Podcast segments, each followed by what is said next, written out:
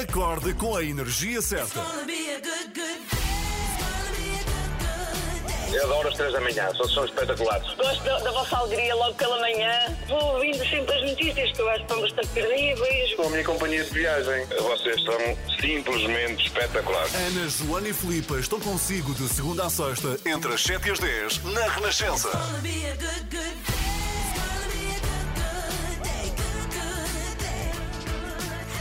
Sexta-feira, 19 de março. Hoje é um dia muito importante porque é o Hum. dia do pai. Por acaso, no ano passado, dia do pai, já estávamos em casa em confinamento. Lembras-te disso? Lembro-me, não estive com o meu. E eu também não estive com o meu e ninguém esteve com o seu, muito provavelmente. Mas hoje, e falaremos, teremos sempre de falar muito do dia do pai, nesta manhã, aqui nas três da manhã, aconteceu outra coisa. No dia 19 de março, que se celebra também, aconteceu em 1948, Hum. foi inaugurado um clube muito antigo, o clube de jazz mais antigo da Europa. O Hot Club de Lisboa. Ai, tão bom. Em 48. 48. Uau. Não achavas que tinha tantos anos, pois não? Não achava que era que tão velhinho. Que, que já estávamos tão emancipados na altura. Sim, sim, o mais antigo da Europa, o Hot Clube de Lisboa, Tão criado bom. por Luís Vilas Boas, numa altura em que o jazz era visto ainda mais como música para meia dúzia de loucos. Eh, passaram por lá grandes nomes e a razão é muito caricata. Acontece que os voos com artistas maiores, norte-americanos, que iam a Paris dar concertos, faziam escala em Lisboa. Ah. E Vilas Boas trabalhava no aeroporto e então ele, vamos lá, eh, fazia assim como que um convite desvio. sim, a, a estes artistas que eram aconselhados a passar no Hot Club. Portanto, é para celebrar hoje, 19 de março, o arranque do Hot Club, a criação. Já agora, o Hot Club está encerrado, mas há de abrir, está encerrado Uhum. pela pandemia, fica na Praça da Alegria, em Lisboa. E é lindo, não sei se já foste. Já fui sim. É e lindo, espeta- sim, é assim pequenito, muito acolhedor e tem lá grandes concertos. Parabéns, Hot Club! Parabéns, Hot Club. Agora, Eros Ramazzotti para ouvir aqui na Renascença. Não sei o que é que ele diz aqui. Talco! Para mim é tão bom. Pronto, está feito. 7 e 17, muito bom dia.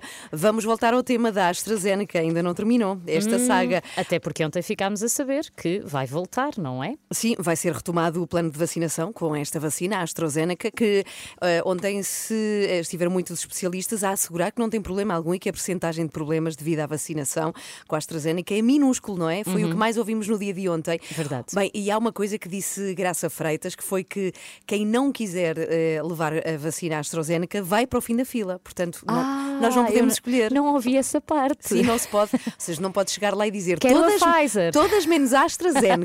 Exato. Não, mas é, é óbvio, não é? É óbvio. sim, sim, e sim. temos escassas vacinas. Aliás, vamos falar disso às sete e meia no explicador.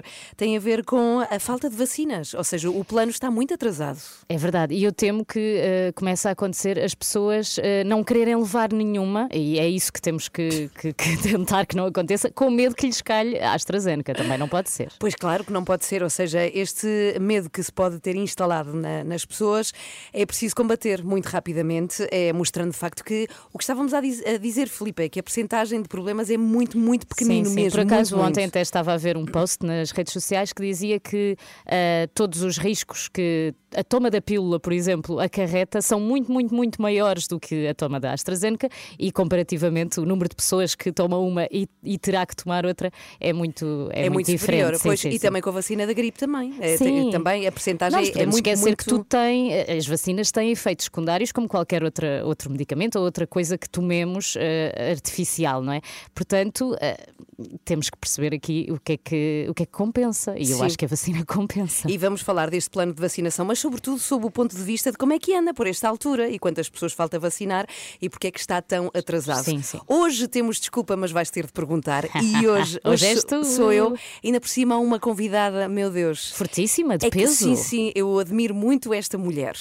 Ela tem um nome que começa por M, o apelido também, MM, é Marisa Matias. E temos perguntas péssimas para lhe fazer. Acho que ela, tu gostas dela, mas ela vai não gostar de Pois ti. eu também acho que sim, por causa das vossas perguntas às nove e meia para não perder aqui nas três da manhã. This is the last time. Os Kim Toco na Renascença, muito bom dia. Estamos aqui consigo. Vá lá para mais um dia. Se está na estrada, daqui a pouco contamos, contamos-lhe como é que está o trânsito.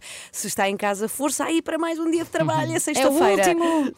desta semana. Exato. E agora o mais importante é que hoje é dia do pai. Feliz dia do pai. Feliz dia a todos os pais. Temos um pedido a fazer-lhe aqui nesta manhã de sexta-feira. Queremos muito saber, e aqui precisamos da voz das mulheres, ainda mais mulheres. Queremos muito saber, pela voz das mulheres, qual a melhor qualidade do pai dos seus filhos. Por Ou do, exemplo, ou do pai aí de casa, o pai que tiver mais à mão. Exato, queremos muito saber o que é que ele tem, qual é a melhor característica que o pai dos seus filhos tem e você não tem. Para onde deve enviar? Para aqui. 962 007 500. Olha, por exemplo, o pai do meu filho gosta dos mesmos brinquedos que o meu filho. Ah, sim, é um facto. Isso é ótimo. E o teu filho acha graça a isso ou às vezes pensa assim: não, pai, menos. Não, não, gosta muito, pelo menos Ah, por enquanto. Por enquanto, quando Então tiver lá. 18 anos já não. Manda as suas mensagens para celebrarmos juntos o Dia do Pai. Também eu quero falar do Dia do Pai, Ana. Eu quero contar uma história. Quando eu era pequenina, na escola primária, eu gostava muito de poesia e de escrever em verso. E uma vez a minha mãe foi chamada à escola porque a professora estava preocupada, porque eu começava a recusar escrever em prosa. Lamentavelmente, isto fez com que eu me afastasse da poesia ao longo do tempo. No entanto, durante muitos anos, no Dia do Pai, eu escrevia um poema ao meu pai que terminava sempre da mesma maneira. Com amor e gratidão da Filipa Galrão. Ah, Temos ambas um apelido que rima com muita coisa É verdade, é assim fácil, é grandiosa, não é? Gratidão, coração, Coração. beijão. assim, eu não podia deixar de desejar Paixão, os parabéns. paixão. Paixão. Ah, ficávamos aqui para sempre. Eu queria de- desejar os parabéns ao meu pai por este dia e por ser um pai e um avô muito, muito presente, muito dedicado ao bem-estar da família. E já agora também ah, o meu filho Eusébio, de 3 anos, e a minha filha Emma, de 1, querem deixar uma mensagem ao pai deles, o Mário. Vamos lá, Eusébio. Queres começar pelo Eusébio? Vamos. Gosto do papá porque eu gosto de brincar com ele. Qual é o superpoder do papá? É arrumar. Arrumar. Não, não é arrumar. É força. Força. Tem que levantar qualquer coisa muito pesada. Ai, que querido. Cá está, o pai arruma e levanta coisas pesadas. E a Emma, o que tem a dizer?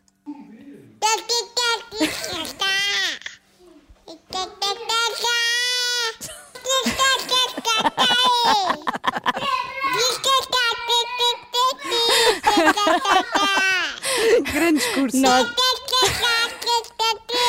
Eu devo Bravo, dizer que a minha filha, a minha filha passa o dia nisto. Às vezes eu digo-lhe, cala-te. Ela com um ano não se cala. Eu não percebo nada, efetivamente. Parece que está a falar chinês, mas não se cala. É muito, muito engraçado. Eu acho que ela disse Mas, coisas bonitas do sim, Mário. traduzindo, adoro o meu pai. De certeza. E eu gostei muito, gostei muito dos dois, do Eusébio, é muito querido. também E da gostei. Olha, feliz dia ao Mário também. Que é um grande pai, pelo que eu percebi. Então diga-nos qual é a qualidade do pai que tem aí em casa, a mais espetacular. Será que arruma para- muito? Era é tão ótimo. bom arrumar. É muito, muito bom. Feliz Dia do Pai, estamos a celebrá-lo aqui nas 3 da manhã, hoje, 19 de março. Agora, mais uma para ouvir. Eles são os Amor Eletro. E já cá estão. Bom dia. Que bela versão. Cai neve em Nova York, Blues Amor Eletro. a Olha, voz. José Cid que me perdoa, mas eu acho que gosto mais desta versão. sério? Sim, sim. Ah, eu não. Eu gosto muito da voz de Marisa Liz, mas continuo a preferir a, a original. Olha, cada que uma ela, gosta de. Pois Sim. é isso, ela pronuncia muito as palavras, sabes? E eu gosto disso. Já a seguir, já a seguir não, será às nove e meia, mas parece que vai a correr muito rápido porque é muito difícil isto, esta tarefa. Vamos ter desculpa, mas vais ter de perguntar com Marisa Matias. Na passada quarta-feira foi contigo, tiveste de fazer perguntas ao António Zambujo, foi assim? António Zambujo, quanto dinheiro ganhaste com aqueles concertos todos no Coliseu? Ganhei muito, não sei ao certo quanto o valor exato, mas foi muito. Pois se não sabes é porque foi muito mesmo. E agora tu Cá e está. a Joana fizeram perguntas difíceis para a sim, Marisa sim. Matias. E podemos dizer que há aqui uma muito controversa sobre bebedeiras. Pois é, pois é. Meu Deus. Fomos longe perguntar- demais, se calhar. É uma- mas é- ela é eurodeputada. Isto é muito complexo. Às nove e meia, não perder. Acorde com às 3 da manhã, na Renascença, das 7 às 10. E feliz dia do pai! Feliz dia do pai. Queremos muito mensagens de mulheres a dizer qual é a melhor qualidade que tem o pai que tem em casa. Sim, Portanto, não suponho o vale pai ser os homens, filhos. não é? Por- é por isso que estamos a pedir as mulheres, que não queremos que digam as suas próprias qualidades. Isso é incrível. Pode enviar uma mensagem para aqui. 962 007 500. Vá lá, homenageie o homem que tem em casa. Isso vai ser muito bonito. Por uma Vai, vai. vez. E depois grave, ponha a gravar este programa, que é, caso ele não consiga ouvir já, durante o resto do ano, eh, pode mostrar-lhe a mensagem. Sim, sim, pedir-lhe favores para sempre.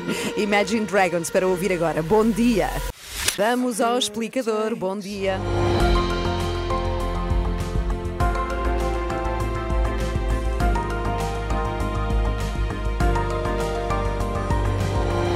E no explicador desta manhã com a Anabela Góis. Bom dia, Anabela, mais Bom uma dia. vez. Vamos voltar a falar das vacinas contra a Covid. A Agência Europeia do Medicamento afastou ontem as dúvidas sobre a vacina da AstraZeneca, que por isso vai ser retomada. Em Portugal, Anabela, quan- quando, é a pergunta, quando é que isso vai acontecer? Em Portugal, a vacina vai voltar a ser dada a partir da próxima segunda-feira, embora no caso da Madeira seja já a partir de hoje. O objetivo é recuperar o mais depressa possível o tempo que foi perdido e o coordenador da Task Force já garantiu que o plano de vacinação vai ser acelerado. Isto porque, apesar de a suspensão da vacina da AstraZeneca ter sido só de alguns dias, parece pouco, mas atrasou a vacinação de cerca de 120 mil pessoas, incluindo os professores e pessoal não docente. No caso das escolas, o objetivo agora é começar a vacinar no próximo dia 27, ou seja, de amanhã, oito dias. Mas, Anabela, quer dizer que podemos estar descansadas. A vacina é realmente segura. Assim, a Agência Europeia do Medicamento vai ainda hoje publicar detalhadamente as conclusões a que os peritos chegaram, ah, mas o que já ontem foi anunciado é que a vacina desenvolvida pela farmacêutica AstraZeneca em parceria com a Universidade de Oxford é segura e eficaz. A diretora executiva da agência foi bastante clara ao dizer que a vacina não está associada a um aumento de coágulos sanguíneos. Aliás, a investigação concluiu mesmo que nas pessoas que levaram a vacina, a incidência deste tipo de problemas é até inferior à população em geral. Portanto, sim, segundo os especialistas, podemos estar descansados e, sobretudo, não devemos esquecer que a probabilidade de se morrer de Covid é muitíssimo maior do que a de ter problemas graves causados por uma vacina. Mas já agora, Anabela, o que é que pode explicar as tromboses e as embolias que aconteceram em vários países? Porque muitas dessas pessoas ainda eram jovens. Se não foi a vacina, o que é que pode ter sido? Uh, ainda não há uma resposta definitiva, mas a Agência Europeia do Medicamento adiantou várias possíveis explicações. Por exemplo, uh, confirmou-se que a maioria dos casos envolveu mulheres jovens e uma das hipóteses que estão em estudo é de haver ligação com a toma de contraceptivos. Um dos eventuais efeitos secundários da pílula é precisamente a formação de coágulos no sangue. Uh, também está a ser investigada a possível ligação ao tabagismo, isto porque lá está, muita gente esquece que há comportamentos e outros medicamentos que apresentam riscos muito superiores aos da vacina. Verdade, mas a vacinação vai então poder prosseguir normalmente. Será que vamos conseguir cumprir eh, o tal objetivo de vacinar 70% das pessoas antes do final do verão? O objetivo continua a ser esse, em Portugal e em toda a União Europeia, mas não parece fácil porque continuam a chegar menos vacinas do que estava inicialmente previsto. Ainda ontem, o coordenador da Task Force confirmou que o número de doses da vacina da AstraZeneca eh, vai ser eh, no segundo trimestre do ano apenas um terço em relação ao que se esperava. Há a perspectiva de que, entretanto, outras vacinas possam ser aprovadas em breve e permitam reforçar as quantidades disponíveis, mas para já o que é garantido é que os atrasos se acumulam e não só na União Europeia. O próprio Reino Unido, onde está sediada a AstraZeneca, também já admitiu que vai ter menos vacinas. E porquê é que isso está a acontecer? Houve mau planeamento? O que é que foi? Está a acontecer por causa de um conjunto de circunstâncias, umas previsíveis e naturais, relacionadas com a elevada procura de vacinas em todo o mundo, outras de origem mais questionável. Eh, Já temos aqui falado do conflito entre a União Europeia e o Reino Unido, eh, que estão a dificultar mutuamente as exportações para tentar garantir o maior número de vacinas eh, para os respectivos países. Mas há um país em especial que está a desequilibrar a produção mundial de vacinas e que são os Estados Unidos, que estão a ser altamente protecionistas. Mas Donald Trump é que era protecionista, agora com Joe Biden. Isso não mudou? Pelo menos no que toca às vacinas contra a Covid, não mudou. Pelo contrário, basta dizer que Joe Biden invocou a legislação dos anos 50 a lei de produção da defesa para limitar a saída do país de produtos e materiais destinados às vacinas. E são as coisas mais variadas que podem nem nos passar pela cabeça, mas que são essenciais e que vão desde sacos, hum. filtros especiais, tubos de ensaio, produtos químicos muito específicos, enfim, produtos que são feitos nos Estados Unidos e que não estão a chegar às fábricas da Índia, por exemplo, eh, que é o maior produtor de vacinas do mundo, incluindo a da AstraZeneca. O próprio Reino Unido contava com o fornecimento de 5 milhões de vacinas, agora em abril, e os indianos já avisaram que vão ter de adiar a entrega por causa, justamente, desta política dos Estados Unidos. Bem, uma autêntica guerra das vacinas. Razão tem o vice-almirante Gouveia Melo, é porque ele anda sempre camuflado. Aliás, ele falou ele onde. Está pronto para a guerra. Sim, e ele falou disso. Foi, foi mesmo questionado porque é que ele andava camuflado, tinha a ver com a representar as forças, mesmo uhum. militares em Portugal, e disse que isto é de facto uma guerra, não contra pessoas, mas contra um vírus. Só que o vírus não vê, não percebe que ele está camuflado, não é? Não, não sabemos, às tantas. Pois não sabemos. 15 para as 8, bom dia. Feliz Dia do Pai, que seja mesmo muito, muito bom, o melhor possível. Estamos hoje a pedir que as mulheres nos deixem uma mensagem a contar da melhor qualidade do pai que têm aí em casa. Foi o que fez a Marta. Olá, Marta. O que é que os pais têm que as mães não têm? No meu caso, é mais forte, consegue levar a nossa filha mais tempo ao colo e tem mais paciência que a mãe muito mais. Isto é comum, a força. É, e é? a é paciência é pois é, pois tempo é. também. Pois é. mas é. tem um motivo. Por norma, as mães passam mais tempo com os filhos. É normal perderem mais a paciência. Então diga-nos qual é a melhor qualidade que o pai dos seus filhos, o pai que tem aí à mão, é, tem. Qual é a melhor para este número? 962 007 500. Uma homenagem a todos os pais aqui nas 3 da manhã. Feliz Dia do Pai! Acho Feliz que já disse isto várias pai. vezes. Sim. Várias, várias. Sim. Mas sabes, ainda não mandei mensagem ao meu. Ah, então manda, manda. Entretanto, quer dizer que já a seguir temos o Pedro Stretch, como sempre à sexta, e vamos falar precisamente do Dia do Pai, já a seguir. Muito bom dia, uma ótima sexta-feira. Joana, Ana e Filipa, às 3 da manhã estou consigo até às 10. E cá estamos todos, olá, cá estamos todas, Joana Marques, olá. Bom dia. Aqui não há paz, quer dizer. É, ali fora há. Por acaso temos um. estúdio não, temos ali o Rui Glória. Não, uhum. e o Pedro Stretch, que já ah, está não, connosco. Pois, pois, estava a falar dos que estou a ver ah, aqui fisicamente. Pedro psiquiatra, Pedro, é Pedro psiquiatra, Pedro psiquiatra. Olha que giro. connosco sempre à sexta-feira. Olá, Pedro, bom dia. Bom dia. Bem-vindo. Hoje Obrigado. É inevitável. Feliz dia do Pai para todos. Feliz ah, dia de São José.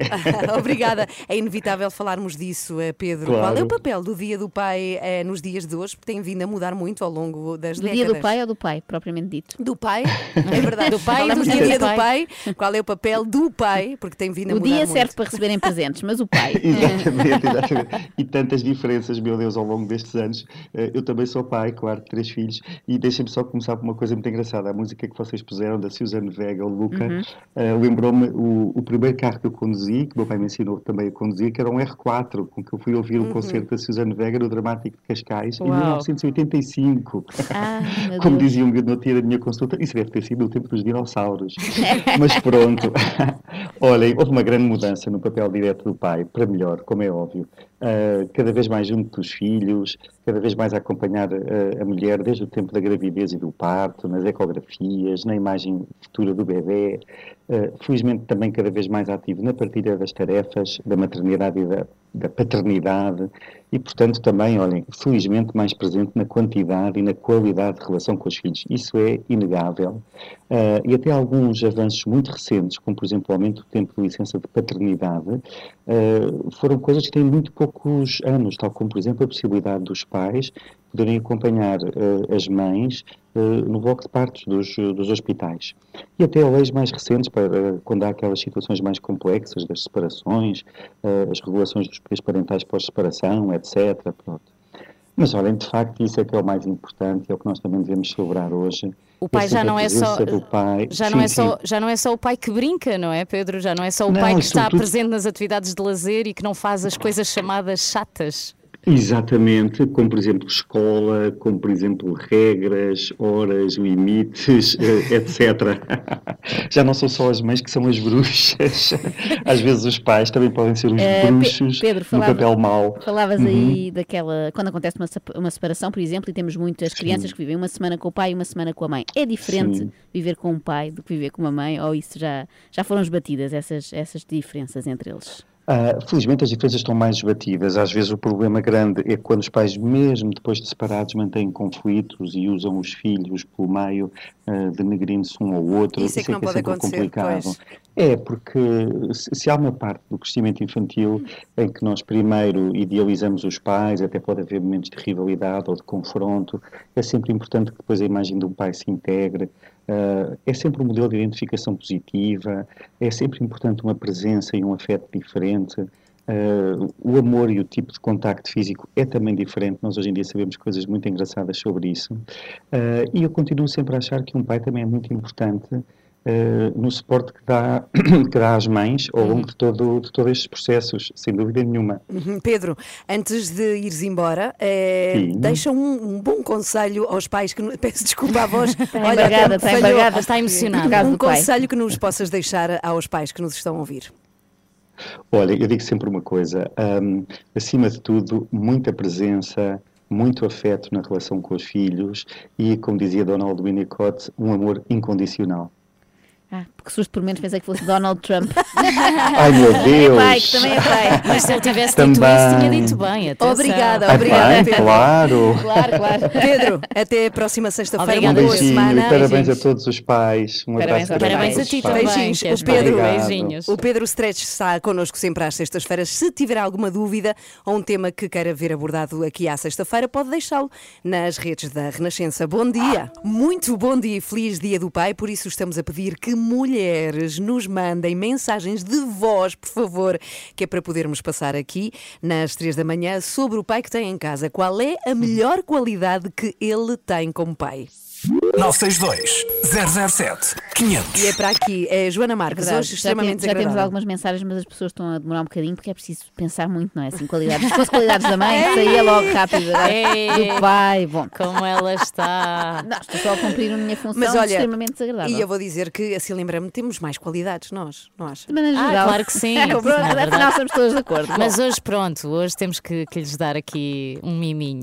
Hoje, no extremamente desagradável, temos pais e mães, calculo eu, por acaso eles não falam Sim. muito disso, mas são os concorrentes do Hell's Kitchen, são muitos homens, muitas mulheres, há de haver filhos pelo meio, mas vamos falar é de cozinha, de Lubomir mais uma vez, mas agora o foco é mais nos concorrentes. Lembrar que continuamos a ter o agradável apoio da iServices, reparação na hora, de smartphones, tablets, MacBooks, no fim, no fundo tudo que tenha vidros no ecrã e cai ao Sim. chão. É, Eles reparam e pode saber mais em iServices.pt. E eu quero dizer que já liguei para lá, são uma simpatia. Já está Os senhores arranjado? da iServices ainda não, mas culpa minha, não Ah. Deles. Começa o seu dia com as 3 da manhã e fica par com o mundo na Renascença. Feliz Dia do Pai!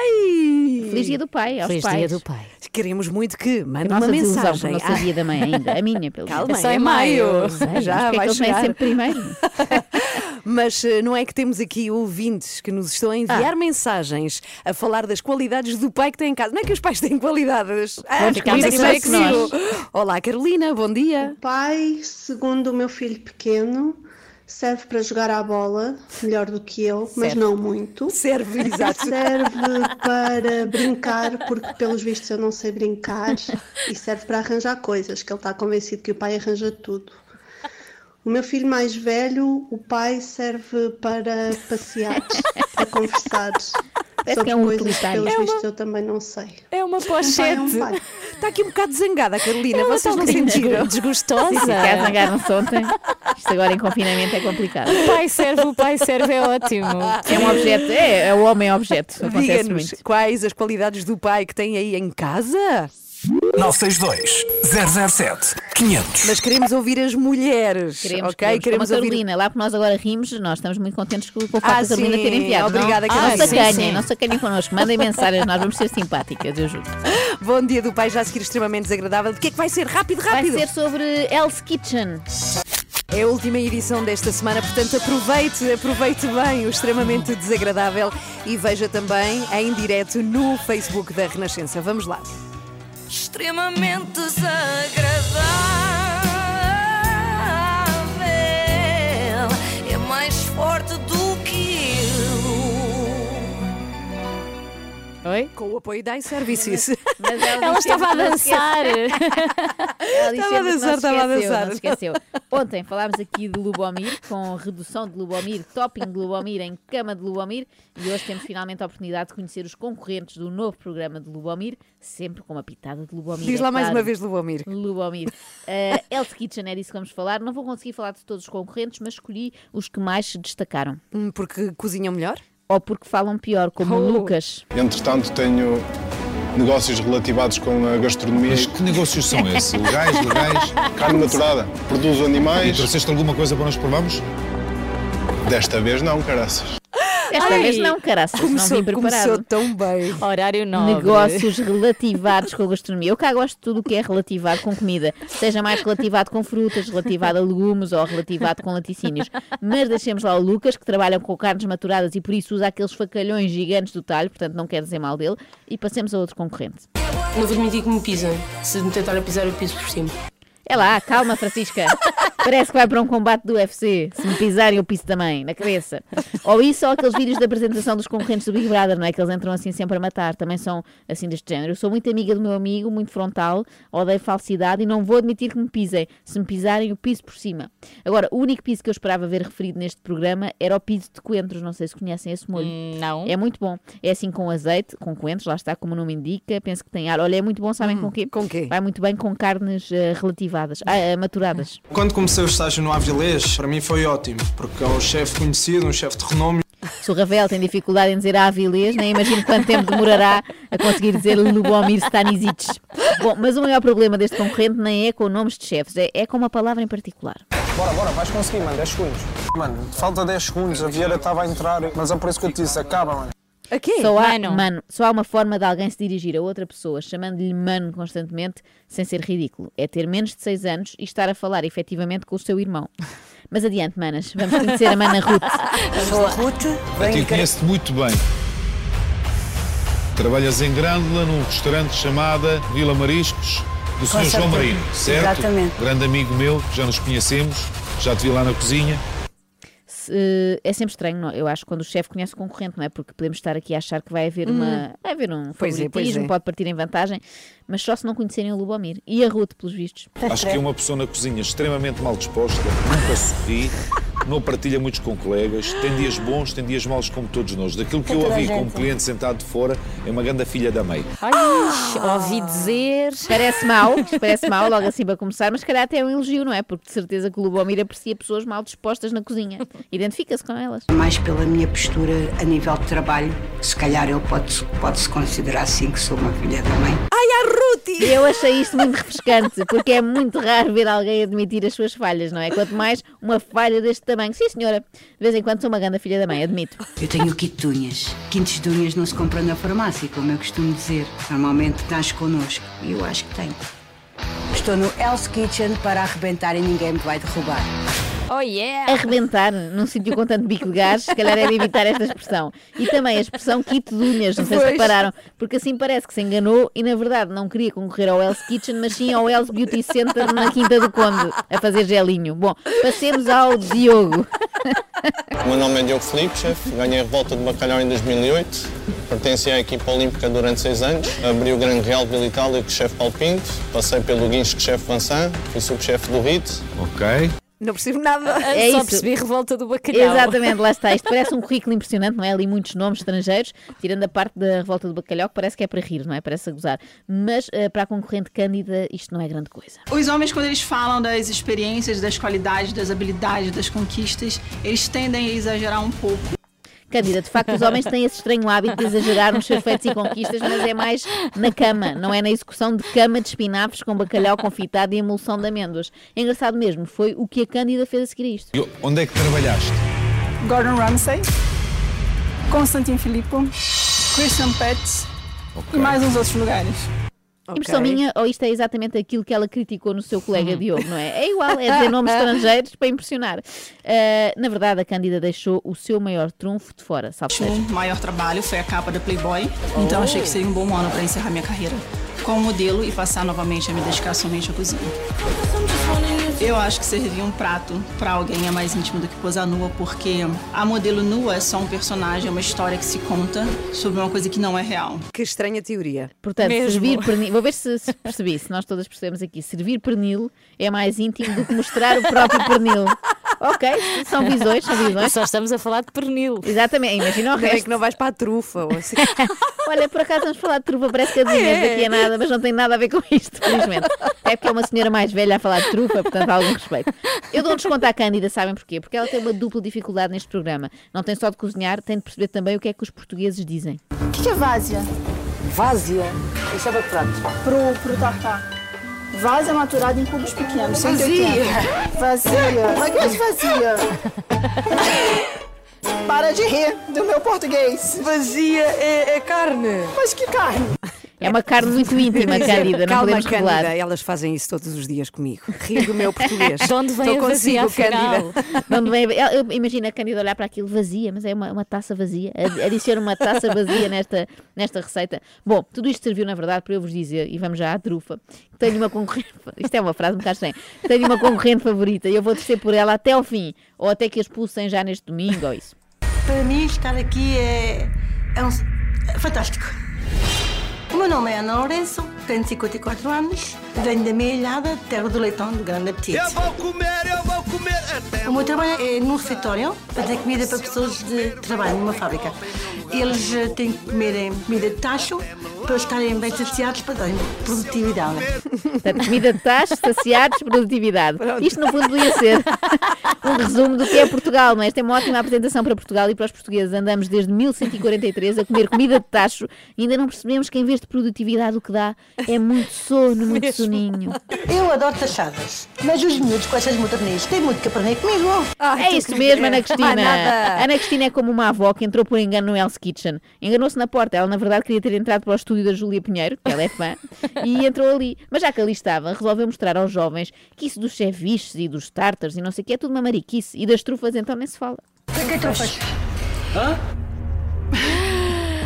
É como se eu fosse burro. O que é que é trufas? Ah. tipo assim, Ah, tipo os cogumelos. o que é que é trufas? Eu adorei.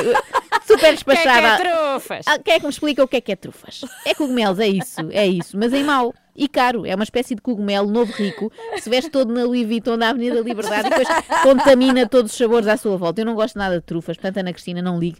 E a partir deste momento, olha, passei também a não gostar, sabem de quem? Do De quem? Trufas, acho que toda a gente conhece o que são trufas. Acho que é uma falha da parte dela não, não saber. Uma falha, e depois da parte dela, mas tu estás a falar com quem, ó Helder? Para ti é a senhora Dona Ana Cristina, ó puto, não é Já ela. és a fã número um, Alguém Joana. fala com uma senhora quase 60 como ela, não gostei, não gostei e também não gosto de trufas, portanto vai tudo, vai tudo na mesma embalagem. Põe-te fino, Helder, se não queres levar com um rancho nas trombas. Não sou eu que dou, é a Ana Cristina. Nota-se muito que eu eh, adotei a Ana Cristina como minha avó. Sim, sim. Mas é um bocado nova para ser a tua avó. Mas Dá, sim. dá, eu sou mais nova do que pareço. Quem é que me tirou as cores do lume? Quem é que me tirou as cobras do lume? Eu não sei se que é, do que é que gosto mais da Ana Cristina, se é do sorriso, se é de falar como se tivesse engolido o Bruno Aleixo, sabem? Aquele bicho que fala assim. Porque o Ramiro é repetente. Não é? É igual. Ai, tão bom. Podiam ser primos, ou avó e neto, mas eu não quero mais netos porque depois tenho ciúmes. Confitou bacalhau em que temperatura? Como eu não sabia do termómetro, fiz, eh, vi com o dedo. Porque nós, eh, se virmos com o dedo, dá para ver mais ou menos. É? Com o dedo, qual termómetro qualquer, pá, deixem isso para quem tem febre. É tão despachado e tão másculo Lubomir e depois usa um termómetrozinho para confitar bacalhau. Não faz sentido, aliás, o próprio confitar bacalhau não faz sentido. Devia comer bacalhau salgado. Eh, homem que é homem, mete lá o dedo. Isto agora também sou esquisito como as trufas, mas não era essa a ideia. O que é certo é que o trabalho do chefe é muito difícil. Não tanto a parte de lidar com os concorrentes, isso tudo ok, mas a de lidar com as notícias que eles dão. Agora, explica-me uma coisa. Observei-te na cozinha, estavas a tremer das mãos. O que é que se passa contigo? Já estou há algum tempo sentado na cozinha, chefe. Mas porquê? Tive, tive problemas, chefe, na vida, que não passaram da cozinha. Fala comigo. Sou o teu chefe, quero saber qual é que problema tiveste. Tive problemas com drogas. Explica-me uma coisa. Porque tu só estavas a trabalhar assim com uma mão porquê? Eu tive um câncer de mama. Ah, ok. Hoje tentei criar por motivos pessoais, queria fazer uma coisa para incluir certas coisas que me faziam sentido. Quais motivos pessoais? Ah, por causa do meu avô, que faleceu há uma semana. Meus sentimentos, João. Agradeço. Sabem que hoje em dia, para concorrer a qualquer programa, seja qual for o talento em causa, tem de se preencher um formulário que é nome, idade, morada e drama pessoal. Depois disto, o chefe pensou o quê? Bem, não vou perguntar mais nada a ninguém. A partir de agora só pergunto: achas que esta porcaria deste bife está mal passado? E pumba, dou-lhes com um naco nas trombas. É mais seguro, por vi das dúvidas. Extremamente desagradável.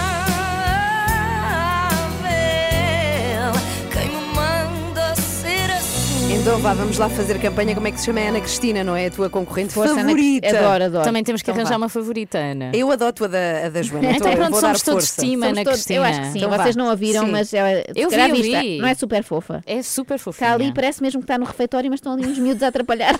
não a deixam chegar aos tachos. Essas coisas de jovens. Força, Ana Cristina. Olha, se alguém tiver acidentes na cozinha, Hum. deixar cair o tele. Eu ando sempre com o telemóvel na cozinha e estou a Sim. ver o dia em que há um acidente. Portanto, já sabem, iServices ajuda, não é? Tinha Sim, sim, eu vou Ana. dizer então vá. É, o extremamente desagradável na Renascença tem o apoio de iServices, que repara muito bem, é, porque é líder de mercado nos serviços de reparação de smartphones, tablets e MacBooks. Saiba mais em iServices.pt. Com esse no fim. Ah.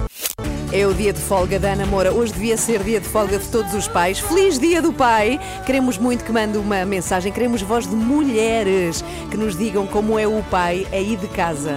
Que coisa boa que ele tem.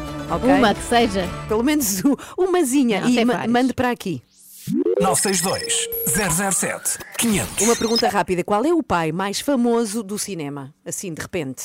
Vejam pai lá. mais Do cinema? do Sim. cinema? Vejam lá se não é este. Ah, Luke. Ah, É ou não é? Porque tem aqui a frase. Pensei que era um pai tirano. É o Darth, Darth Vader, não é? Olha, esta frase. Cá está, portanto, feliz Mas dia é- é também também um para bocado ele. assustador. Pois é, também, é verdade. Então vá, qual é a melhor qualidade que tem o pai que está aí em casa, portanto, o pai dos seus filhos? Queremos saber para o WhatsApp das 3 da manhã. Feliz dia do pai! Pegue no telemóvel e descarrega a aplicação da Renascença. Agora estamos consigo em todo lado. Vamos ter um momento incrível já a seguir. É que nós vamos conhecer aqui, em direto nas 3 da manhã, dois pais importantíssimos para a arte e desporto deste país. É verdade. Nada mais, nada menos do que Luís Casalinho, que é pai de António Casalinho, podemos dizer que é o melhor jovem bailarino que Portugal tem, e vamos ainda conhecer o pai de Miguel Oliveira, o Paulo Oliveira. O Miguel é um dos melhores pilotos de motas que este país tem. Exatamente. São dois Sim. pais muito mundo tem. dedicados. Que o mundo tem, é verdade. Dois pais muito dedicados e queremos saber como é que eles hoje em dia se sentem vendo o percurso que os filhos já fizeram até aqui e o que ainda vão fazer para E a frente. importância que tiveram nesse percurso Exatamente. também. Vai Podem ser já puxar dos galões hoje. é Antes dia disso, deles. temos uma mensagem para o Dia do Pai. Então vamos lá. Olá a todos, estamos aqui hoje à Alcateia do Grupo 250 Mafra, da Associação de Escuteiros de Portugal, para deixar uma pequena mensagem aos nossos pais neste dia tão especial. O meu pai é forte, é amigo e adoro. Oh. Pai, gosto muito de ti que- e quero brincar contigo para sempre. Pai, eu adoro-te e ajudas em muitas, muitas casas para animais. Feliz dia do pai. Oh, muito obrigada. Os escuteiros já estão reunidos a esta hora. Pois, Não parece que sim. E comprova-se que o pai é o primeiro amor da vida das meninas. E dos, Pois. sim, e dos meninos, E acham dos que não? meninos. Não, aí somos nós. Olha, Ah, vou- tá. vou falar disso mais à frente, depois das nove, desta questão. Mas obrigada, obrigada a este agrupamento de escuteiros de Mafra por estarem connosco também a esta hora da manhã. Foi muito bonito, gostámos muito. E Brian Agora vamos Cara, fazer uma fogueira, vá. Sim, é com esta música. Flash Dance, bom dia. Flash Dance desta cantora que é um luxo. É por isso que se chama Irene Cara. A Irene barata, não é? Claro, É claro, a. Irene Low Cost. Ela fez anos ontem, Ah, pois é. 62. Sim, falaste disso ontem, é verdade, Filipe. Então, pronto. Parabéns, 20 para as atrasados. Então vamos lá, neste Dia do Pai, já agora mais uma vez, nunca é demais dizer Feliz Dia do Pai. Vamos receber aqui o Renato Duarte, vamos ter com ele, que está com o pai de um dos maiores desportistas que este país tem. É o pai de Miguel Oliveira, eh, que é piloto de motociclismo. O pai é o Paulo Oliveira. Olá, Renato. Não, agora quando tu disseste, vamos receber o Renato neste dia do pai, eu até pensei, será que eu sou pai e não sei, não É uma surpresa avisado. que temos aqui. Uma grande surpresa Pequeno neste dia do pai, Renatinho. não é? Grande presente. Não, mas olha, estou, estou aqui com um grande pai, como vocês disseram e muito bem, Paulo Oliveira, e eu quando soube que vinha aqui conversar com o Paulo fiquei muito contente porque eu posso dar esse testemunho, eu já conheço o Paulo e o Miguel há alguns anos, fizemos aqui uma reportagem para a Renascença, em que o Miguel me tentou ensinar, imaginem vocês, a andar de moto. Não é andar de moto, é andar numa destas coisas que eu tenho aqui à minha frente Sim. Que é gigante e que eu só de olhar para aquilo já fico cheio de medo. Lembra-se disso, não é, Paulo? Claro que sim. Pronto. E na altura, estou a contar isto porque na altura já lembro-me do, do orgulho e do acompanhamento e da forma como falava, muito apaixonada, desta paixão também do seu filho pelas motas, que foi passada por si, não é, Paulo? Sim, sem dúvida. Foi um passado testemunho, ou seja, aquilo que eu fazia, o Miguel continuou, corria eu no Campeonato Nacional e, e o facto de Miguel me acompanhar acabou por passar o bichinho para ele. Entretanto, eu tenho de vos explicar que estamos aqui numa espécie de museu do Miguel Oliveira. Estão ali os fatos, os troféus, os capacetes. O primeiro capacete que o Miguel Oliveira usou com 9 anos, do Spider-Man. Muito engraçado, está ali numa, numa vitrine. Lembra-se da primeira vez que o Miguel andou de moto? Foi incentivado por si, com certeza. Lembra-se desse momento? Lembro, sim, senhora. Primeiramente que o Miguel andou numa moto com motor de combustão foi no, no passeio do carro, lá em casa, e a primeira coisa que ele fez foi bater contra a carinha, a traseira da carinha. Ah, então é normal começar assim dessa forma, não foi só comigo. Não foi só com o Ainda há Renato. esperança para ti. Muito bem, muito bem. As quedas fazem parte do sucesso, não é? Diria que esta carreira que o Miguel construiu, absolutamente brilhante, não é? Que nos orgulha muito a todos, só foi conseguida por causa do seu incentivo. Como é que isso aconteceu? Como é que essa paixão foi nascendo dentro do Miguel? Foi muito incentivada por si, não é? Sim, sem dúvida alguma. Eu fui o pilar e continuo a ser o pilar do Miguel. Obviamente que é um desporto que requer alguns apoios, mas eh, o apoio familiar é o, o fundamental e esse ele teve-o sempre e, e continua a ter. E esta coisa de misturar negócios, porque no fundo já estamos a falar de uma grande empresa, muita coisa burocrática para tratar, não afeta a vossa relação de pai e filho, aquela relação mais tradicional? Uh, dada a altura, sim, afetou. Em dada a altura, nós conseguimos superar isso, conseguimos dividir as tarefas e sabemos ser pai e filho agora e também sabemos ser sócios, uh, patrão empregado, que ele acaba por ser meu patrão, Uhum. que é uma coisa interessante, Sim. mas uh, também é parte das sociedades que nós representamos e para fora, ou seja, nós dividimos bem esses papéis. E aquela emoção de ver o seu filho a correr e às vezes as coisas não correm tão bem, não é? Como é que é gerir essa questão também emocional aqui associada? Ah, com, o, com o passar dos anos nós vamos nos acostumando, não é? E embora ainda hoje, sobretudo agora na, na categoria de MotoGP, as mãos continuam a transpirar, ah, sabemos que ele é adulto e sabe exatamente aquilo que faz. e hoje, a pergunta que não quero calar, temos mesmo de perguntar isto. O Miguel já lhe ligou, já lhe deu, já lhe deu um beijinho do dia do pai, como é que é? Neste momento ele deve estar a acordar para ir Ah. fazer o seu primeiro treino e penso que me vai ligar daqui a Então pouco, mandamos nós. nove. Parabéns, Paulo, um grande abraço e pronto, e foi um gosto estar aqui também Beijinhos, Renato. Agora anda de moto, Beijinhos, meninas. Renato. Anda de moto e depois conta-nos Experimenta outra vez. Se calhar agora Não na segunda aí. vez já não bates. Não aí, não. Vamos lá ter agora com Luís Casalinho, é pai do melhor jovem bailarino que temos em Portugal. Olá, Luís, já agora ele chama-se António Casalinho, o bailarino. Olá, Luís, bom, Bom dia. Muito, muito bom dia. Bem-vindo aqui bem? às três da manhã, está tudo muito bem. Ó Luís, começava por lhe perguntar qual foi o maior esforço que fez para ajudar o seu filho na sua carreira espetacular como bailarino. Epá, o maior esforço. Logo uma pergunta difícil. Ah, quer dizer, ah, o maior esforço tem sido o, financeiro, porque quer nós queremos, quer não, isto não é uma atividade barata. Ah, mas eh, como é feito com prazer. Porquê, é que- eh, porquê é que não é tudo Para quem bem. não sabe, às vezes podemos associar, neste caso, a, a dança ou balé a uma coisa um bocadinho mais barata, eh, comparado, por exemplo, com, com as motas que acabámos de ouvir, não é? Falar do, do Miguel Oliveira. Quais são os custos? Tem a ver com as viagens que tem que se fazer pelo mundo, por exemplo? Tem a, ver, tem a ver com viagens, tem a ver com cursos, tem a ver com masterclasses, tem a ver com ter contactos, possibilitar a- a- o António ter contactos com outros professores.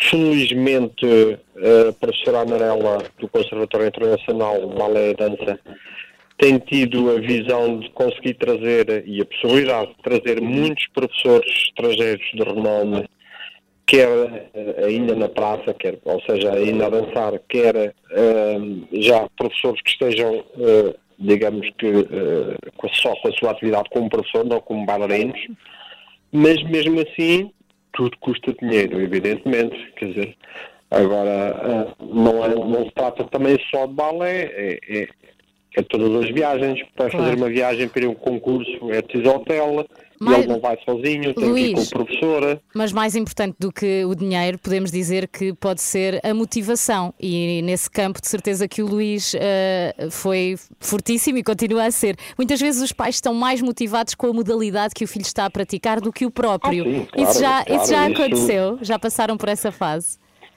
É Assim, a nossa motivação eh, tem que ser sempre muita e grande, mas eh, com peso conta e medida, porque se a motivação for maior que a dos filhos ou que, que a da pessoa em causa, o resultado pode não ser assim muito bom. Apesar da motivação ser grande, tem que ser eles os primeiros a sentirem-se motivados. Claro, Sei que e muitas vezes há aqui- vontade de desistir ou de, enfim, eh, não ir ou não fazer, e aí cabe aos pais eh, dar essa força ou eventual um forcing eh, que muitas vezes todos nós acontece com qualquer atividade, nós Luís, fazer. recuando um bocadinho no tempo e recordando os tempos em que o António começou a manifestar interesse, neste caso pela dança, como é que o Luís na altura reagiu? É que nós às vezes ainda assistimos a um certo preconceito de achar que o balé é para as meninas, que o futebol é para os rapazes. Felizmente agora um bocadinho menos, mas como é que foi nessa altura? É assim, hum, foi um pouco surpresa para nós, eh, mas eh, aceitámos com muita naturalidade. Hum, porque, porque, porque, quer dizer, na altura nem se, nem, se, nem se fazia essa questão, só pensámos nisso também um bocadinho depois, mas qual é o mal? Qual, o que é, que é que isto tem de anormal? Nada, absolutamente nada. E ainda bem, ainda bem, porque estamos a falar de, eh, de António Casalinho, tem 17 anos e é o único bailarino do mundo que já conquistou quatro dos principais concursos internacionais de dança. Portanto, é o super António. E sabe uma coisa, Luís? O António deixou uma mensagem para si. Quer ouvir? Sim. Então vamos lá. O meu pai é o meu melhor professor, mas também o meu melhor amigo. É ele quem me dá as melhores lições, mas também os conselhos mais acertados. Oh, Olha, palmas para estes pais, os dois. Luís Casalinho e também há pouco o Paulo Oliveira. Obrigada por Obrigada. estar connosco, Luís. E parabéns. Parabéns. Muito obrigado, tá. E um E dia bom feliz. dia. Adeus. dia. Feliz dia do Tá. pai. Estamos a seis para as nove. Boa sexta-feira! Ai, que até me assustei. Aproveita o fim de semana. Mas com calma, que ainda estamos confinados. Todos confinados. Parecia a música da Ana. Malhoa. Está confinada. Bom, isto para dizer o quê? Para dizer que hoje é dia do pai. Muitos parabéns aos pais que nos ouvem todos. Ah, os outros não merecem tanto, mas parabéns Somos também. a Rádio dos Pais, é? Hoje somos, hoje somos Sim. a Rádio dos Pais. Uh, Associamos-nos a esta causa. E estamos aqui à procura, não é, da qualidade do pai, aquela qualidade que ele tem e que a mãe não tem. Foi este o desafio que lançámos ontem na nossa reunião, falámos sobre isso. E eu fiquei a pensar sobre o assunto. O que é que o pai tem que a mãe não tem, além daquela coisa anatómica óbvia. Uh, e fui Coisa anatómica. e em casa fiz o exercício de perguntar, e só, tenho dois filhos, mas um ainda não se manifesta acerca do pai, está em blackout. O outro, uh, resolvi perguntar-lhe o que é que o pai tem, afinal, que a mãe não tem. O que é que os pais têm que as mães não têm? Gravidade. Gravidade? Sim.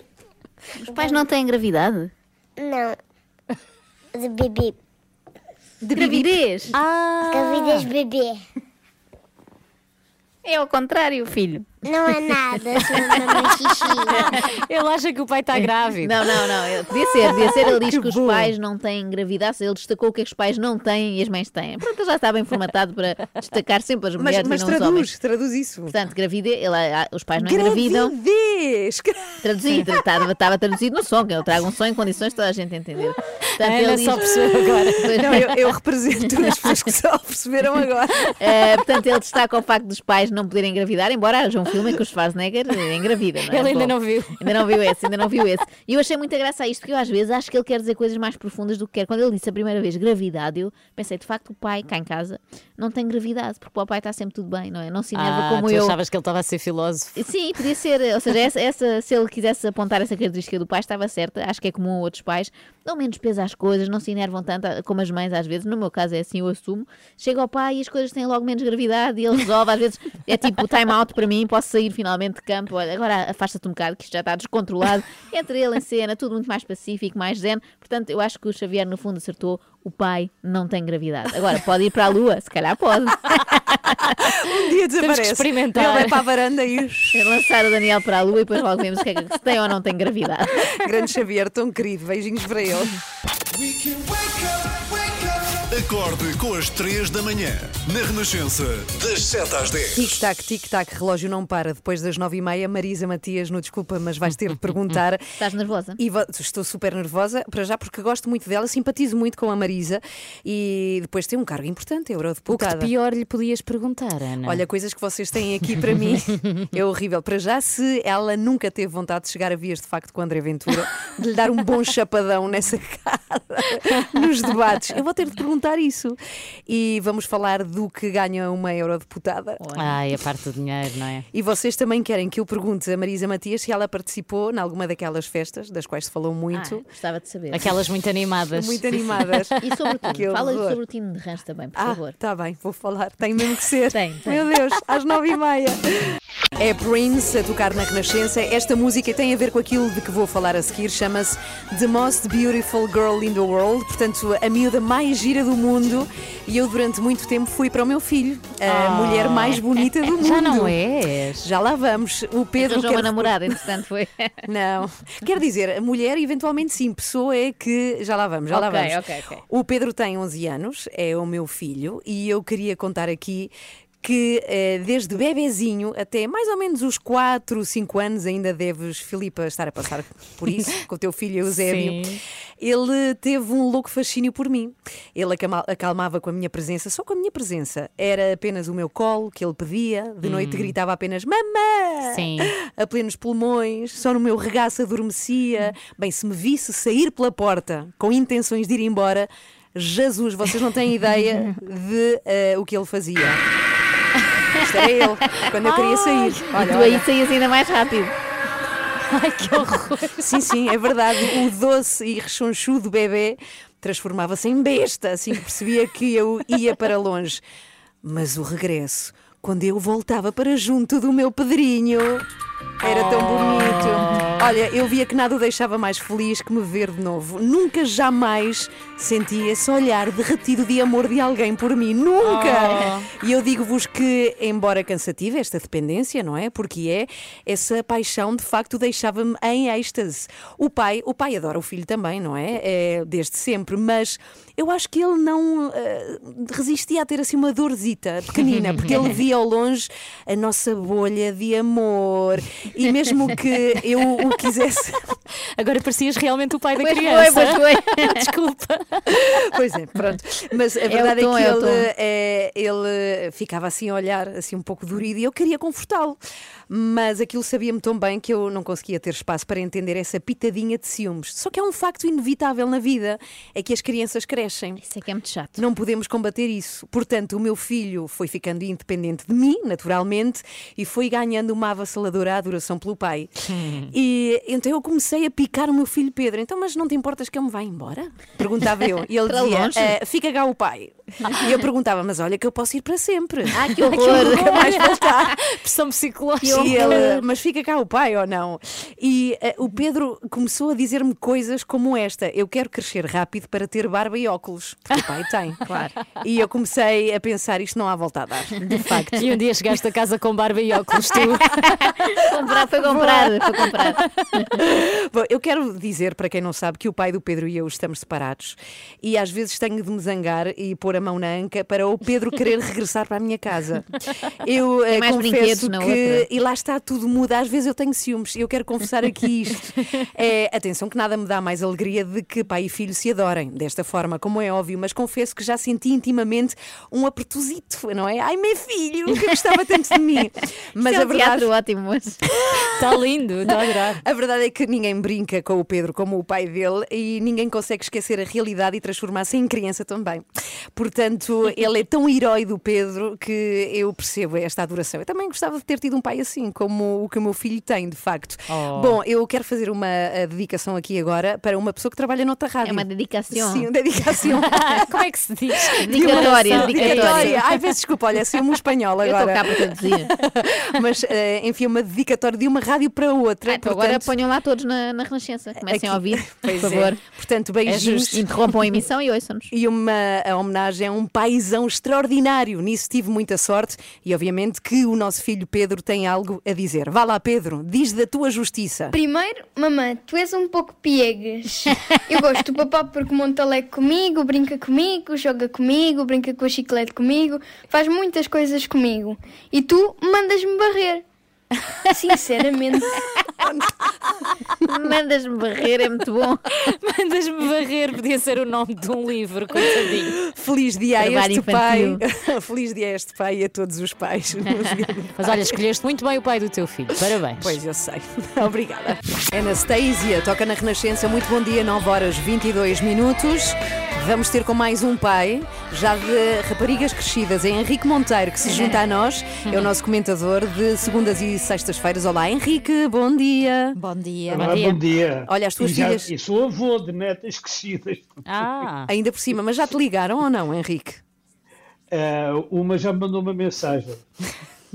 As outras ainda acham que ainda é muito cedo. Está Mandrionas, teletrabalho, as outras. é? É teletrabalho. teletra- Não, por acaso tenho uma filha que não está em teletrabalho.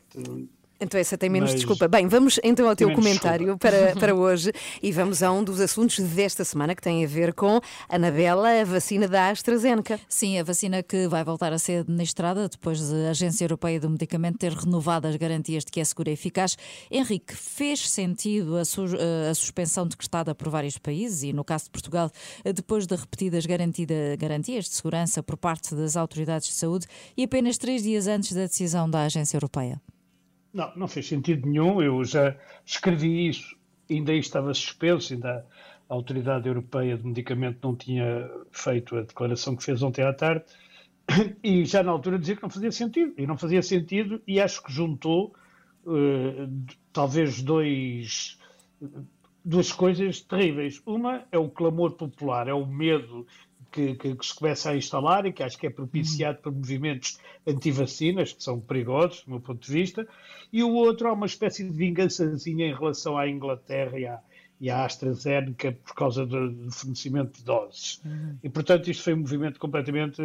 Eu, eu não tenho outra palavra, é estúpido. Uhum. completamente estúpido. Porque, enfim, o- os sinais dados são sinais dados em qualquer vacina. Mesmo na da gripe, aqu- aquelas consequências podem eh, ocorrer. Podem e até acontecer, consequências piores, como a- o choque anafilático. Uhum. Henrique, surgiram entretanto notícias de problemas, eh, chamemos-lhes logísticos, com a vacinação. Eh, Quase metade das pessoas contactadas por SMS não responderam, outras não foram contactadas porque as bases de dados estavam desatualizadas. Já para não falar do caso de uma pessoa morta há 20 anos que foi incluída na lista de prioritários três Pois. meses depois do processo ter começado. Isto tem explicação?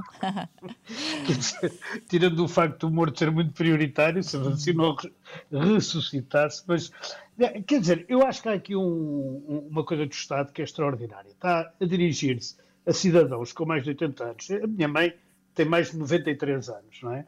E, e- e já foi vacinada, mas estava à espera de um SMS. Só que há um pequeno problema: é que a minha mãe nem sabe em que tecla do telemóvel é que se carrega para se ler o SMS. Para ela, aquilo é um telefone, é um telefone, é um telefone. Tem teclas, telefona-se e atende-se. Mais nada, não é? Resto, mensagens não. Felizmente, tem lá em casa uma cuidadora que, que lhe via coisa e foi vacinada e pronto. E, e, portanto, era, estava escrito na cara da, da coisa que por SMS não era a melhor maneira de contatar com pessoas com 90 anos, por exemplo, ou com 85, ou com 95. Mas nesses Eu casos ainda há o telefone, não é? O problema é quando as bases de dados estão mesmo desatualizadas. Está tá tudo desatualizado, mas as juntas de freguesia, no geral, sabem, mesmo em Lisboa, a minha mãe vive em Lisboa, e, por exemplo, a junta de freguesia foi altamente prestável, quer dizer, e, portanto, se, se a Direção-Geral de Saúde contasse mais com estas pessoas que estão na que são próximas, não é? E que têm, e, e que sabem, e conhecem as pessoas que lá vivem. Quando a minha mãe foi vacinada, foi vacinada uma senhora de 103 anos. Claro, Quer dizer, ajudava é- bastante. Oh, Ajudava bastante, até porque, eh, deixa-me só dizer, os idosos, no geral, vivem no mesmo sítio há muito tempo, Uhum. não é? Não são E- pessoas que mudaram recentemente. Temos de falar então muito rapidamente também dos testes rápidos que continuam em banho-maria. Ah, há uma semana que, que estão prontos para vender nas farmácias, já foi publicada a, portaria que os autoriza. O problema é que nunca mais sai a Pois. regulamentação do Infarmed e da Direção-Geral da Saúde. Temos umas Acho- autoridades de saúde muito lentas para tanta velocidade? É, é lamentável, quer dizer, é- eu não sei se são muito lentas, têm falta de meios ou o quê, mas é lamentável que ainda não estejam os testes rápidos disponíveis para as pessoas. Isso e uma outra coisa prometida pelo Almirante Gouveia e Mel, que eu também acho muito importante, que é a vacinação voluntária, quer dizer, quem quiser vacina-se. Sobretudo quando se fala de um passaporte eh, Verde. digamos, verde, em que se a coisa continua assim, uma pessoa mesmo da minha idade nunca mais, nunca mais é vacinada. né? Nem E nunca mais verão. viaja. E nunca mais viaja. Obrigada, Henrique. Nunca mais pode pôr o pé fora de casa. Henrique, bom fim de Adeus, semana. Bom dia. Bom fim não de digo semana. bom dia do pai, que vocês estão todas bem, não é? Portanto, Pois não- é verdade. Não Mas, vale a pena. mas fica para os pais que nos ouvem, portanto. Exatamente. Beijinhos, bom fim de semana e até Adeus, de segunda-feira. O Henrique Monteiro Tchau. sempre, segundas e sextas, aqui nas três da manhã. Bom dia.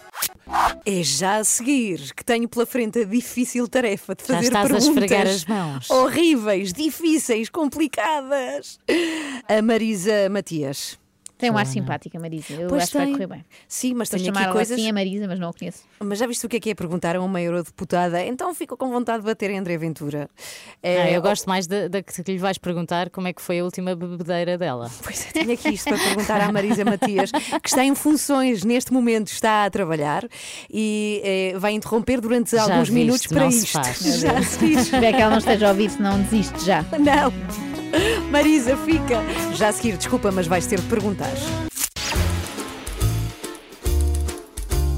Desculpa, mas vais ter de perguntar. Ai, não, não, não quero. Marisa Matias, bom dia. Marisa. Bom dia.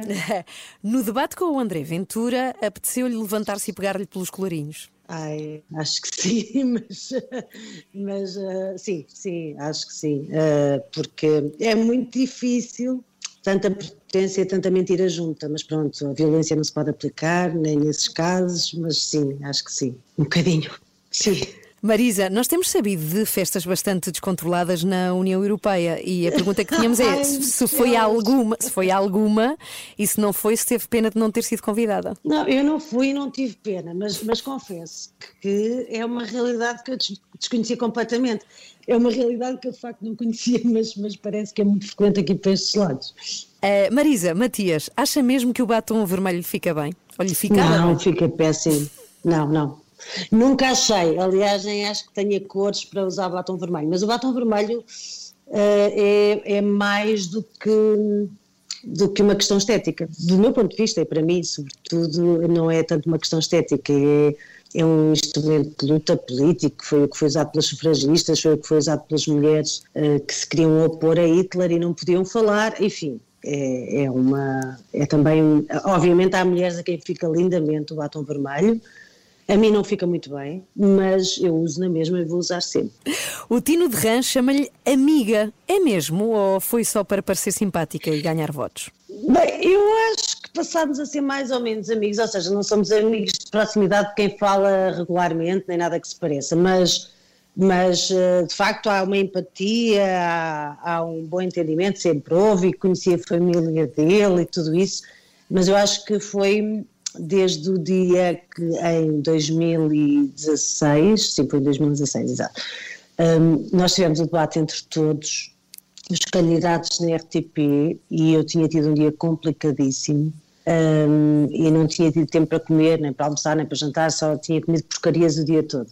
E ah, a malta que estava comigo mandou vir umas pizzas e guardaram para eu poder comer tipo à meia-noite, quando acabasse o debate. E quando eu cheguei não tinha nada porque a equipa do Tino tinha comido tudo.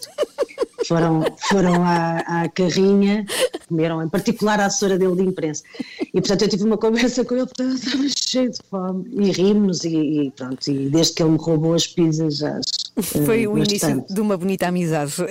Foi. Marisa. Roubar umas pizzas. Marisa Matias, qual foi a maior bebedeira que já apanhou? Se é que se lembra. Não me lembro. não me lembro.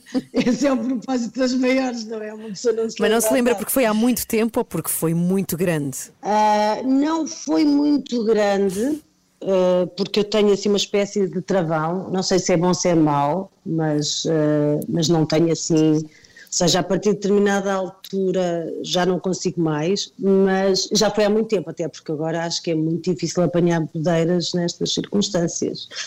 ah, é triste uma pessoa apanhar uma mulher em casa, não é? Portanto, ah, não há muito tempo, mas nem me lembro ah, qual, não foram muitas por isso, mas, mas sim, já, já apanhei, quase certeza que foi com amigas em Coimbra, tenho quase certeza. Quanto é que ganha um eurodeputado? O salário ah, líquido de um eurodeputado é ah, cerca de. ah, eu nem sei muito bem, porque eu não fico com ele todo, mas é 6.900, 7.000 euros, qualquer coisa assim, 12 meses. O que se passa é que, no meu caso, há uma parte muito significativa desse salário que, que todos os meses vai para projetos que precisam, para associações, para organizações. Por exemplo, ainda eh, acho que não, não há problema nenhum em dizer isso, eh, eu tenho contribuído muito para, para ajudar a- nas ajudas de custo, passa a redundância, eh, da defesa dos, do- dos eh, jovens e das jovens que foram criminalizados no Mediterrâneo por salvar vidas, por exemplo. Eh, e em julgamentos, eh, as questões de apoio à justiça são das que eu gasto mais dinheiro. Julgamentos, por exemplo, no Kurdistão, por perseguições políticas por parte de Erdogan, que muitas vezes nos pedem apoio também. Mas, para além disso, apoios a organizações e até mesmo em situações difíceis e trágicas, como foi agora durante a pandemia, criou-se aqui uma rede de apoio às famílias portuguesas imigrantes que não têm rendimentos para a alimentação, esse tipo de coisas. Está esclarecido.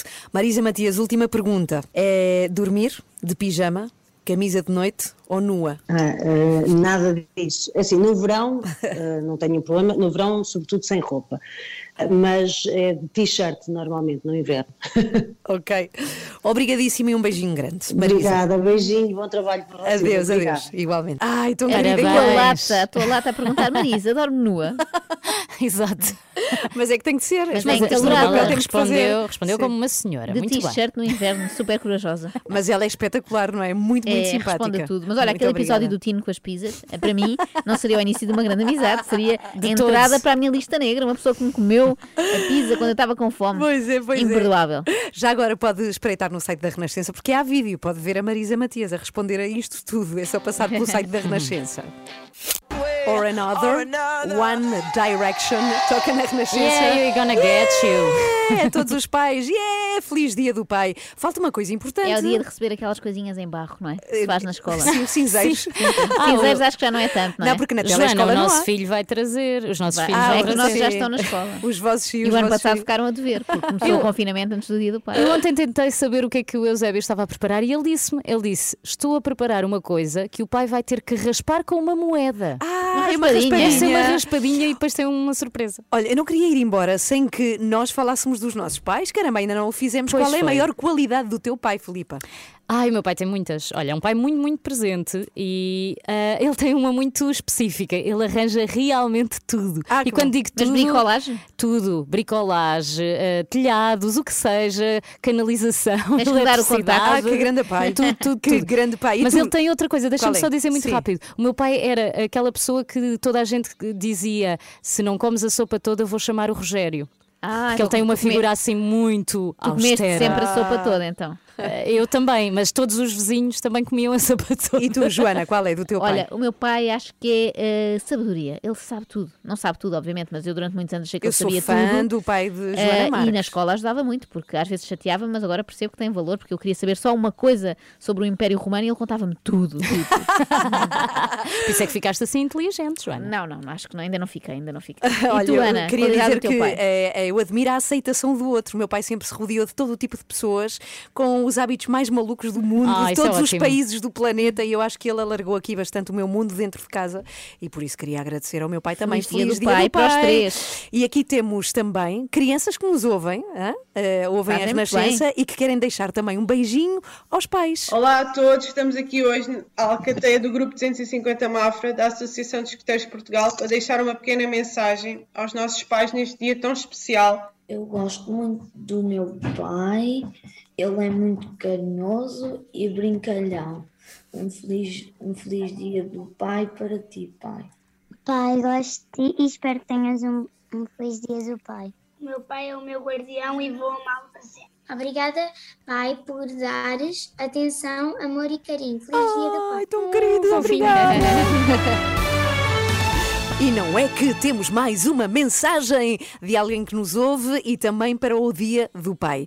É Carla Esteves. Olá, Carla. Eu sou a Carla Esteves e estou aqui para dizer que o meu pai, o João Augusto, é sem dúvida o melhor pai do mundo. Faz este ano 84 anos e, à sua maneira, às vezes um bocadinho mais distante, mas à sua maneira sempre foi um pai presente e é sem dúvida o melhor pai do mundo. Outro grande pai é o meu marido, o pai do meu enteado, Pedro Lopes, que sem dúvida faz tudo pelo seu filhote e também pelo nosso cãozinho. Sim, porque nós somos pais de um ser de quatro patas muito querido. Ai, tão querida a Carla, não se esqueceu de ninguém. Obrigada, Ninguém fica Carla. fora do Dia do Pai. Vamos embora. Mais uma vez, feliz dia do pai. Estamos a 8 minutos para as 10. Como estava a dizer, vamos embora. Regressamos na segunda às 7. E Hoje. segunda-feira vai ser dia da. Ah, ainda não é. Não, é atenção que eu só regresso na terça. Ah, ok, tem tá que ser bem. forte. Então, olha, beijinhos, bom fim de semana para ti prolongado. Vais Obrigada. ter sorte, vais estar Acho sol. mal, acho que mal. bom. Antes de ir embora, recordamos como é que foi hoje. Hoje foi assim.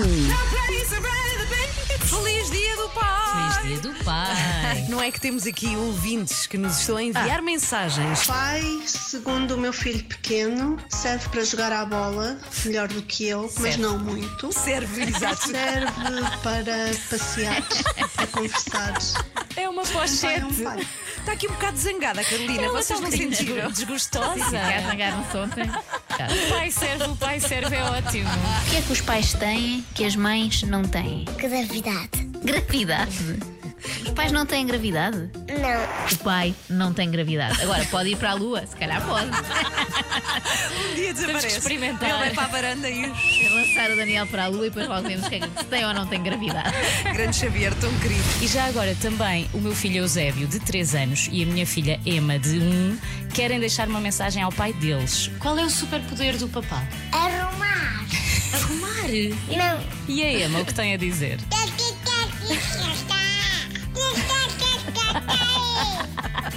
Traduzindo, adoro o meu pai. Certeza. Eu adoro taxadas, mas os miúdos com essas modernices têm muito que aprender comigo. é isso mesmo, Ana Cristina. Ana Cristina é como uma avó que entrou por engano no Hell's Kitchen. Enganou-se na porta. Ela, na verdade, queria ter entrado para o estúdio da Júlia Pinheiro, que ela é fã, e entrou ali. Quem tirou as cores do nome? Quem é que me tirou as cobras do lume? Eu não sei se que é, do que é que gosto mais da Ana Cristina. Se é do sorriso, se é de falar como se tivesse engolido o Bruno Aleixo, sabem? Aquele bicho que fala assim. Porque o Ramiro é repetente.